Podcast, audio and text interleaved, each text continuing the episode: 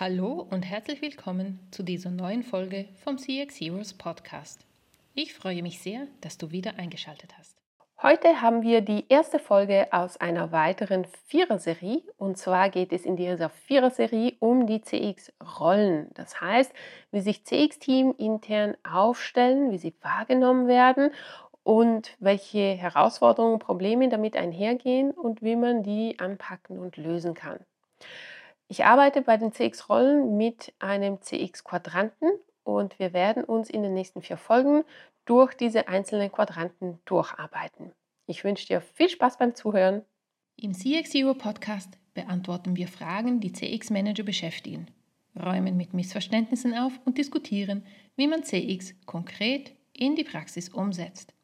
Wenn du Fragen hast, die wir aufgreifen sollten, dann hinterlasse einen Kommentar oder kontaktiere uns direkt auf school at cx-heroes.com. Und noch eine kleine Bitte, wenn diese Folge nützlich für dich war, dann hinterlasse eine positive Bewertung und abonniere den Podcast auf YouTube, Spotify oder Apple. Das zeigt den anderen sowie den Algorithmus, dass es sich lohnt, hier reinzuhören. Ich danke dir. Und nun lass uns in die heutige Folge eintauchen.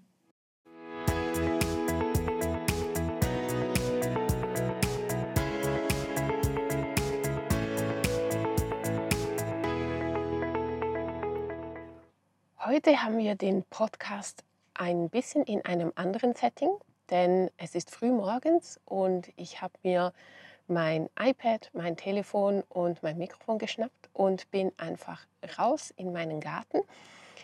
Ähm, wie viele wissen, wohne ich ja hauptsächlich auf Zypern und da habe ich gedacht, ich nehme jetzt euch einfach mal mit raus in den Garten bis diese Folge ausgestrahlt wird, wird vermutlich Ende September sein oder so. Und da können wir alle ein paar Sonnenstrahlen gebrauchen. Ich werde dann auch in der Schweiz sein und froh sein, wenn ich ähm, auf ein bisschen Sonne zurückgreifen kann. Als Coach von CX Teams ist es meine Aufgabe, die Teams auch dazu zu bewegen, über ihre Rolle die sie einnehmen oder die sie automatisch eingenommen haben, zu reflektieren und dann in einem weiteren Schritt zu überlegen, wie können wir aus dieser Rolle rausschlüpfen und in die Rolle reingehen, die wir haben wollen. Dafür benutze ich ein Framework mit äh, einem Quadranten, den CX-Quadranten. Und ich möchte euch in den nächsten vier Folgen diese einzelnen Quadranten vorstellen, denn ich denke, es kann einigen von euch dienen, auch in diese Reflexion reinzugehen, zu überlegen, wo stehe ich heute, ist es da, wo ich sein möchte? Und was sind konkrete Sachen, Maßnahmen, die ich unternehmen kann, wenn ich aus dieser Rolle rausgehen möchte und in einen anderen Quadranten ähm, mich rein entwickeln möchte.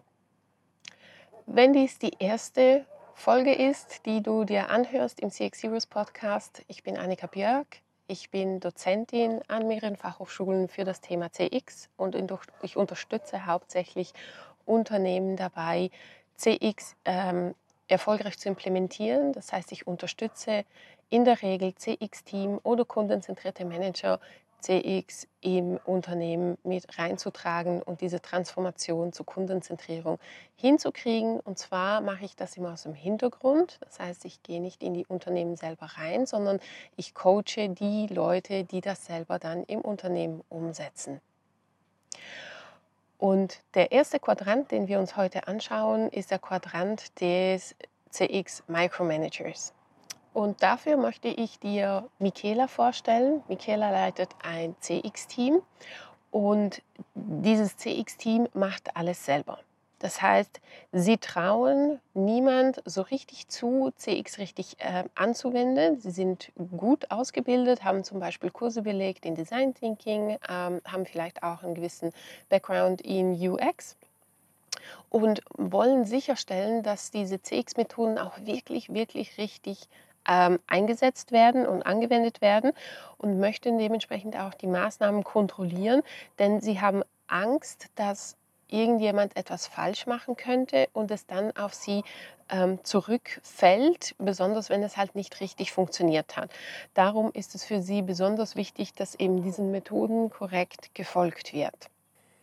Was Michaela und ihr Team auch tun, ist, sie versuchen möglichst vielen oder allen Projekten involviert zu werden, die irgendwie die Kunden tangieren.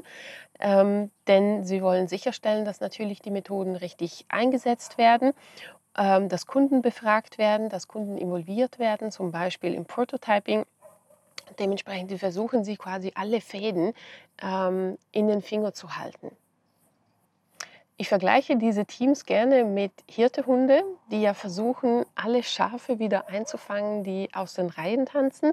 Das ist ein unglaublich anstrengender Job. Ähm, die rennen den ganzen Tag, sind ständig unterwegs und versuchen eben diese ähm, Schafe wieder einzufangen und in, in die Herde reinzubringen und sind abends völlig erschöpft, völlig kaputt, denn die Ressourcen, die diese Teams haben, reichen natürlich vorne und hinten nicht aus, um dieser Rolle gerecht zu werden. Und darum reden sie sich auch den Mund fusselig gegenüber das Management ähm, damit sie mehr Ressourcen bekommen. Aber irgendwie scheint das Management das nicht so richtig zu verstehen und schaffen es nicht, diese Überzeugung hinzukriegen, dass das Management findet, ja, das ist wichtig, CX ist wichtig und darum ist es wichtig, dass dieses Team auch mehr ähm, Dampf hat, mehr Power hat und mehr Ressourcen bekommt. Wenn dann Teams wie das von Michaela zu mir ins Coaching kommen, dann sind sie in der Regel äh, völlig erschöpft, haben eine lange, lange Liste der Überstunden ähm, und sind ziemlich frustriert, denn sie kriegen einfach nicht vermittelt, was sie vermittelt ähm, haben möchten. Sie machen so unglaublich viel, aber irgendwie erzielen sie nicht die, die Visibilität und die Wirkung, die sie haben möchten, bekommen die PS irgendwie nicht so richtig auf den Boden. So fühlt sich das an. Sie denken, ähm, dass sie mehr Ressourcen brauchen, dass sie in der Lage sind, da mehr ähm, Gas zu geben. Ähm, die Realität ist aber so, dass sie vermutlich nicht mehr Ressourcen bekommen werden. Spinnen wir mal dieses Szenario weiter. Nehmen wir mal an, das Team von Michaela ähm, bekommt mehr Ressourcen.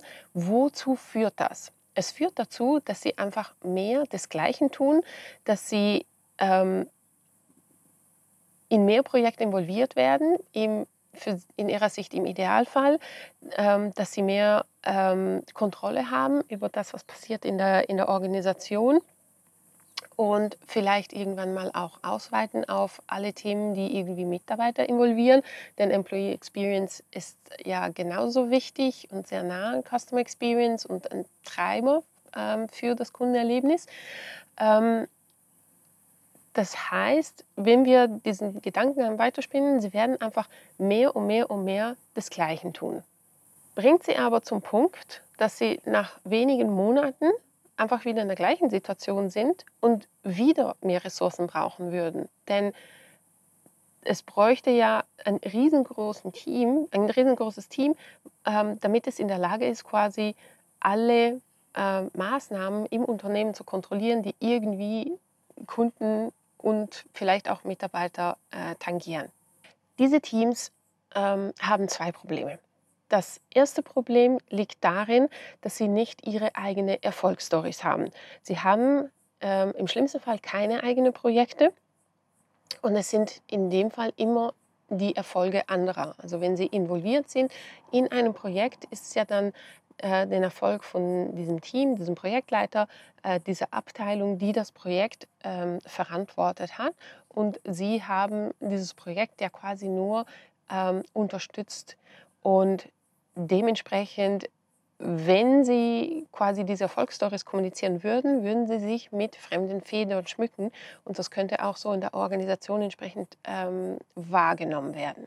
Bei diesen Projekten steckt ja quasi CX in der Verpackung drin aber es steht nicht dick und fett auf der Verpackung drauf. Und woher soll dann diese Visibilität herkommen, die man braucht, um CX voranzutreiben? Wenn diese Teams wie das von Michaela in Projekte involviert sind, dann ist es oft auch so, dass sie nicht nachweisen können, was hat CX in diesem Projekt gebracht. Sie haben dafür kein solides Konzept. Und im besten Fall sind solche Projekte natürlich erfolgreich, aber in der Realität ist, sieht es oft so aus, ähm, dass an den Methoden gezerrt wird, dass äh, Methoden angepasst werden, dass man sie nicht so sauber durchführen kann, wie man das gerne hätte ähm, oder vielleicht auch sollte, weil der Businessalltag einfach in den Weg kommt. Man testet nicht oder man testet das Falsche, es werden Features zu, zu Bugs umgebaut, weil das System irgendetwas nicht kann. Ähm, Dokumente drehen so viele Runden äh, zwischen Projekt und Legal, dass schlussendlich niemand mehr den Inhalt der Dokumente versteht, besonders nicht die Kunden. Oder es werden Sachen live geschickt, weil man unter Deadline-Druck steht, die vielleicht gar nicht äh, so live gehen dürften. Oder es werden Sachen entschieden, ohne dass man CX gefragt hat. Und das entwickelt sich im schlimmsten Fall zum Boomerang. Denn da kommt dann die Aussage, ja, ihr wart ja dabei, warum habt ihr es nicht gestoppt, gesagt, gemacht, getestet? Das Problem ist, Michaela und ihr Team ähm, waren nicht im Lead und hatten sehr wahrscheinlich halt nicht diese, ähm, diese Kompetenz, diese Projekte zu stoppen ähm, und aufzuhalten, bevor sie, bevor sie live gehen. Ich habe gerade kürzlich miterlebt mit einem meiner äh, Coaching-Teams, wie ein Produkt online geschaltet worden ist, was nie hätte live gehen dürfen. Ähm, es wurde ein Riesendebakel ähm, bei Kunden, in der Presse, in der Organisation selber und das CX-Team CX natürlich mittendrin, denn sie waren im Projekt involviert, haben es aber nicht geleitet.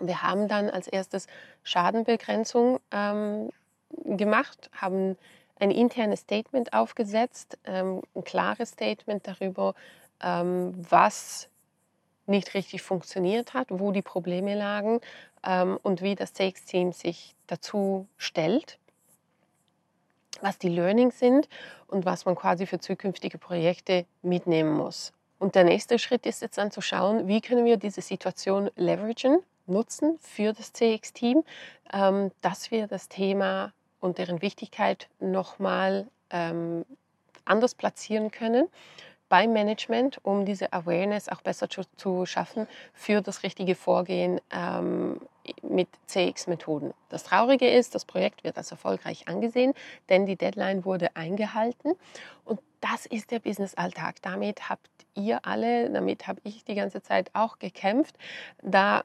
Entscheidungen vom Management machen einfach nicht immer Sinn, wenigstens nicht im Kontext des Kunden. Ja. Dann haben wir ein zweites Problem und eine zweite Ausprägung dieser Teams. Das sind Teams, die tatsächlich selber CX-Projekte umsetzen, selber den Lead haben. Da würde man meinen, da äh, sollten diese Probleme nicht auftauchen.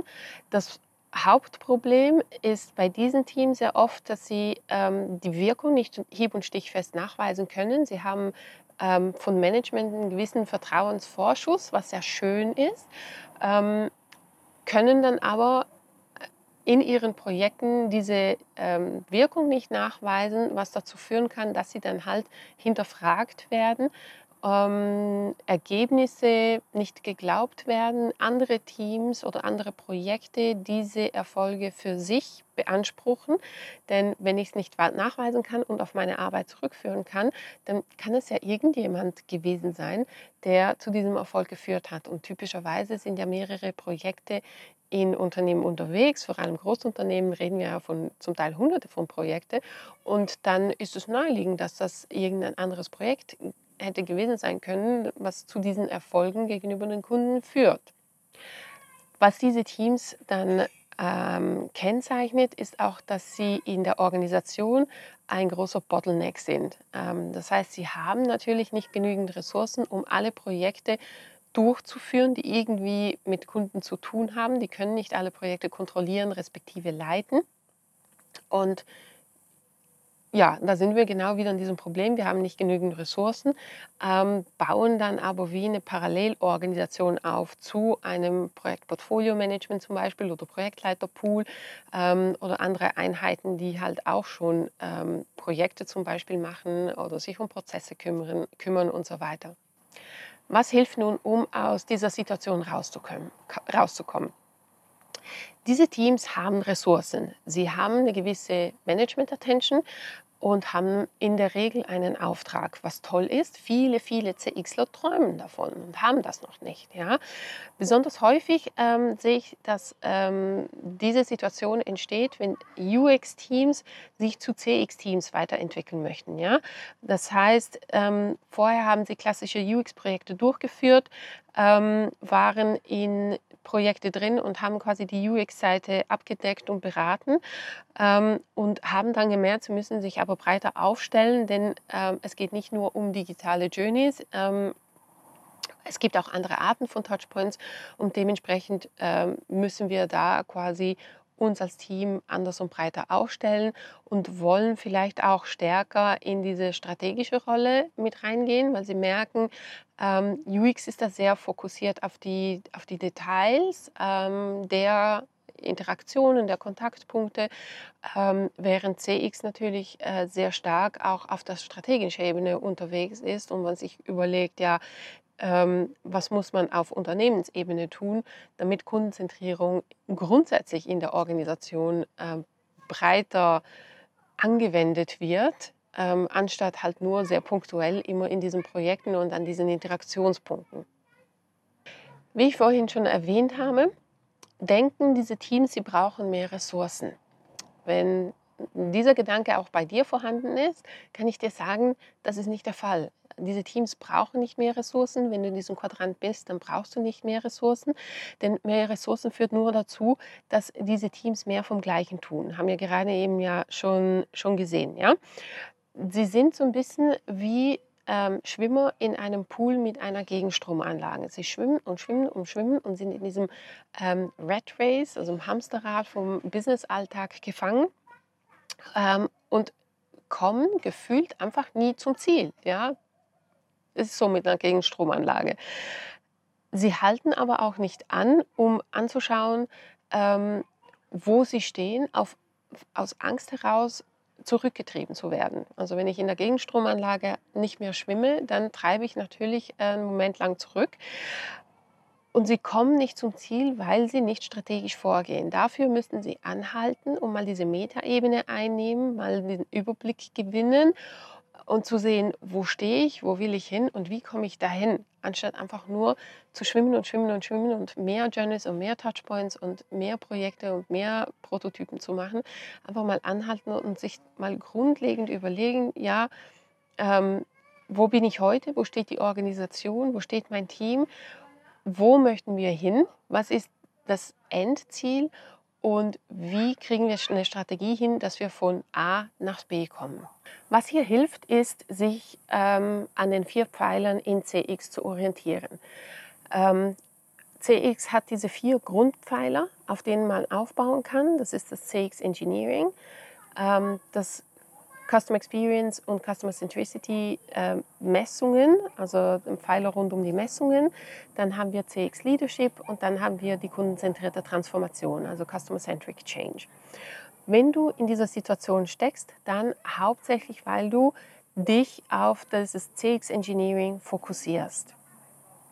Wenn du in dieser Situation steckst, ähm, wie Michaela auch, dann ist das tendenziell, weil du einen starken Fokus auf das CX Engineering gelegt hast. Das heißt, auf die Umsetzung von CX-Projekten, ähm, sehr oft das Design Thinking, die Kunden verstehen, die Prototypen erstellen, vielleicht Customer Journey Mapping zu machen, Personas erheben. Ja? Ähm, und du kannst in dieser Situation zwei Sachen machen. Du kannst mal überprüfen, wie viele Projekte leitet ihr selber und wie viele Projekte äh, oder in wie vielen Projekten seid ihr einfach involviert? Also im Idealfall leitet ihr mehr Projekte, als dass ihr in Projekte involviert sein, seid. Und dann zu überprüfen, weist ihr die Wirkung hieb- und stichfest nach. Also habt ihr hier einen Aufbau, ein Konzept, das ihr anwendet, um die Wirkung von CX hieb- und stichfest nachzuweisen und das auch auf eure Arbeit zurückzuführen, dass klar ist, dieser Erfolg rückt daher, dass das CX-Team das gemacht hat. Was ich oft sehe, ist, dass die, die CXler, die in diesen Situationen sind, ähm, durchaus gut ausgebildet sind in UX, in Design Thinking, in Human Centered Design, können Prototyping und Rapid Prototyping, den ganzen Prozess durchführen. Ähm, was aber fehlt, ist die Ausbildung und Erfahrung in der Leitung von Projekten, also das klassische Projektmanagement. Der eine Selbstsicherheit gibt, eben diese Cases aufzubauen, die gesamte Leitung des Projektes zu übernehmen, selbstsicher ähm, durchführen zu können mit allen Themen und Maßnahmen, die halt auch noch dazugehören in Projekten und halt nicht nur auf dieses Human-Centered Design zu fokussieren. Wenn dir also hier die Skills dazu fehlen, dann hol sie dir bei der CX Zero School oder sonst irgendwo, denn es ist wichtig, dass du diesen diese Schätze, die aus dem Human-Centered Design rauskommen, diese Wirkung, die ihr erzielt, auch wirklich zurückführen könnt zu eurer Arbeit und zu schlussendlich auch dem Aufbau von eurem Image intern. Im CX Engineering unterwegs zu sein, ist grundsätzlich der richtige erste Schritt. Das ist besonders wichtig in dieser Startphase. Ich nutze ja in der Arbeit mit meinen Coaches ähm, so eine Transformation Journey, die drei Phasen hat. Die Startphase, die Skalierungsphase, wenn typischerweise Teams und so aufgebaut werden und dann die Transformationsphase, wenn es Richtung großen Change geht. Ähm, und in dieser Startphase ist genau der Pfeiler vom CX Engineering zentral. Da ist es absolut wichtig, dass man sich darauf fokussiert und das auch gut hinkriegt und umsetzt. Ja? Wenn man dann aber weitergeht, wenn man sich weiterentwickelt, da ist es wichtig, dass man auf alle vier Pfeiler sich abstützt, dass man auch die anderen drei Pfeiler ähm, ausbaut also die, das Thema Messungen, das Thema Leadership und das Thema Change. Und anstatt mehr Ressourcen zu beantragen, ist es wichtig, dass ihr eure bestehenden Ressourcen hebelt. Das heißt, ihr müsst Maßnahmen implementieren, mit denen einer von euch zehn Projekte begleiten kann, anstatt nur eins oder zwei. Und ihr müsst Maßnahmen implementieren, damit CX-Methoden zu einem Standard werden, ohne dass ihr den Projekten nachrennen müsst, und überzeugen muss, sondern dass die Projekte auf euch zukommen oder Zugriff haben auf das Wissen, was sie selber anwenden können. Und mit einer Strategie, die auf alle vier Pfeiler äh, aufgebaut ist, werdet ihr genau das erreichen. Und ein letzter Tipp auf dem Weg, wenn auch du die Tendenz hast, zu so einem CX-Micromanager zu sein, die gerne sicherstellen möchten, dass CX-Methoden richtig eingesetzt werden, dann üb dich darin, auch fünf Grade stehen zu lassen. Was du möchtest, ist, dass deine Kolleginnen und Kollegen in der Organisation CX auch anwenden und sie haben natürlich nicht die gleiche Ausbildung und den gleichen Background, wie du das hast. Aber es ist schon wunderbar, wenn Sie einen Teil davon oder ähm, gewisse Maßnahmen umsetzen und wenn sie nicht perfekt funktionieren, ist das alles völlig okay. Wichtig ist, dass Sie sich mal darin üben und Interesse haben und sehen, was für positive Wirkung CX-Methoden in Ihrer Arbeit haben können. Also kurz zusammengefasst, die CX Micromanager sind die Teams, die gerne eine hohe Kontrolle haben über das, was passiert in CX, die das nicht gerne irgendwohin delegieren, denn sie möchten, dass diese Methoden äh, gut und richtig angewendet werden und möchten auch äh, selber die Projekte ideal, im Idealfall umsetzen. Ähm, was grundsätzlich ein guter Ansatz ist, mit den Projekten selber umsetzen. Wichtig ist, dass dann die Wirkung nachgewiesen wird, dass das hieb- und stechfest passiert, ähm, dass diese Skills da sind und dass man sich die Situation anschaut, strategisch überlegt, wo stehen wir und wie kriegen wir es hin, dass wir vom einen Pfeiler mit dem CX Engineering alle Pfeiler nutzen können, um als CX-Team weiter wachsen und skalieren zu können. Das wäre jetzt also die erste Folge gewesen zum CX-Quadrant. Wir werden uns nächste Woche dann kümmern um, jetzt muss ich selber kurz nachschauen, ähm, die, den nächsten Quadranten, das sind dann die CX-Polizisten. Ich wünsche dir eine ganz schöne Woche und wir sehen uns am nächsten Sonntag. Wenn du das Gefühl hast, dass du oder dein Team im falschen Quadranten unterwegs bist oder seid und ihr möchtet etwas daran verändern, dann melde dich gerne bei mir und wir schauen uns in einem Gespräch an, was für dich eine sinnvolle Strategie ist. Einen Link dazu findest du in den Show Notes. Und wir sind schon am Ende dieser kurzen Folge angekommen. In der CX Zero School findest du mehr Inspirationen in Form von Kursen und Toolkits, die du sofort in die Praxis umsetzen kannst. Wie zum Beispiel das CX Team Profil mit dem du überprüfen kannst, wie es um die CX-Fähigkeiten von dir und deinem Team steht. CX Heroes. Bring a little more joy to people.